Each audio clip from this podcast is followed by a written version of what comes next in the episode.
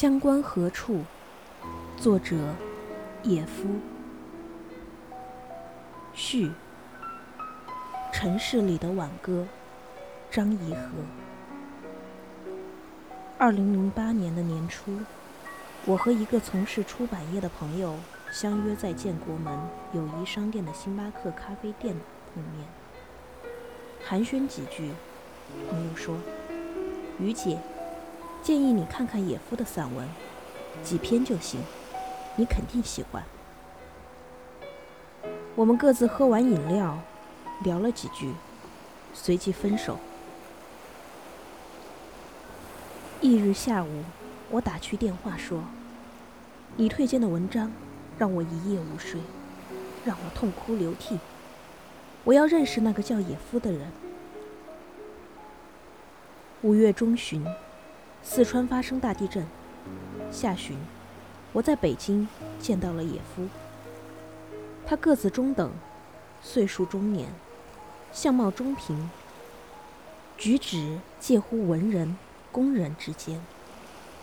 不顾在座的其他朋友，我一把将他拉到自己身边，高声道：“我是你的粉丝。”他不好意思地低下了头。见茶几上摆放着四川受灾的图片，我问：“你去四川抗震救灾了？”答：“是的。我这次到北京是为募集救灾款。”原来这年春天，野夫去四川德阳市罗江县的农村搞社会调查，恰遇地震。他见损失惨重，决定留下来参与救灾。图片是他拍的，图上的文字是他写的。从几句简单的介绍里，我知道了他的辛苦和能力，仁慈与悲悯。野夫不同于我，他不仅是写者，还是行者。果然，他主持了一个几百人的演讲会，介绍灾区的真实情况。之后。他为罗江募集了近二百万元的现金，成立了一个罗江县精神重建基金会。再后来，组织灾区农民开展精神重建活动，搞基层民主建设实验。野夫还培训当地农民自编自演自导电视短剧，片子完成，拿到县电视台播出，百姓们高兴；拿到外面。即在国际传媒大会上获得抗震救灾纪实片一等奖。最近，他告诉我，自己之所以去农村深入调研，做些实际工作，是准备写一部书。大地声明：中国基层政权运作现状的观察与忧思。他说，这是一部社会学意义上的田野调查报告，而非报告文学之类的玩意儿。野夫不同于我，他不仅是行者，他还是思想者。能做他的粉丝，我很得意。野夫，土家人，重感情，硬汉子。九个字的概括，注定了其人生艰辛且曲折。十六岁年纪，给女同学写情书被告发，天天检查，学校罚站，父母责打。野夫以死相拼，自杀未遂。醒来后写下血书：不考上武大，此生誓不为人。他是鄂西土生土长，视武汉大学为教育圣地。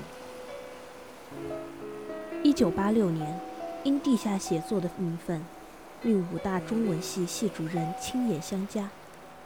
大学毕业后，野夫来到海南省海口市。公安局政治处工作，本可以科员、科长、副处的拾阶而上，过着好日子。但人生拐点发生在一九八九年。一九九零年，他脱下警服，穿上了囚衣，被判处六年徒刑。服刑期间，父亲患癌症去世。出狱之后，母亲投江自杀。一九九六年的正月，野夫独自来到北京，现在，已无人为重大的历史挫折而焦忧。眼下最揪心的事是挣钱、买房、就业、就医、留学。这能怪谁呢？我是很悲观的。所幸在悲观中，我认识了野夫。所幸还有像野夫这样的人，在社会底层默默做事，苦苦寻觅。他这样的人，也许象征着未来，寄托着希望。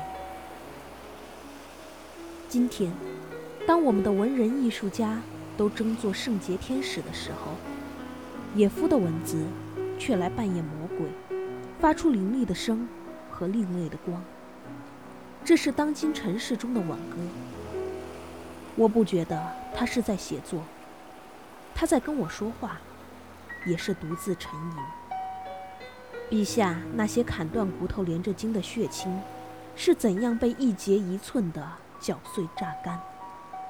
那些美妙温暖的情感，是怎样被一阵一阵的风雨吹光刮尽？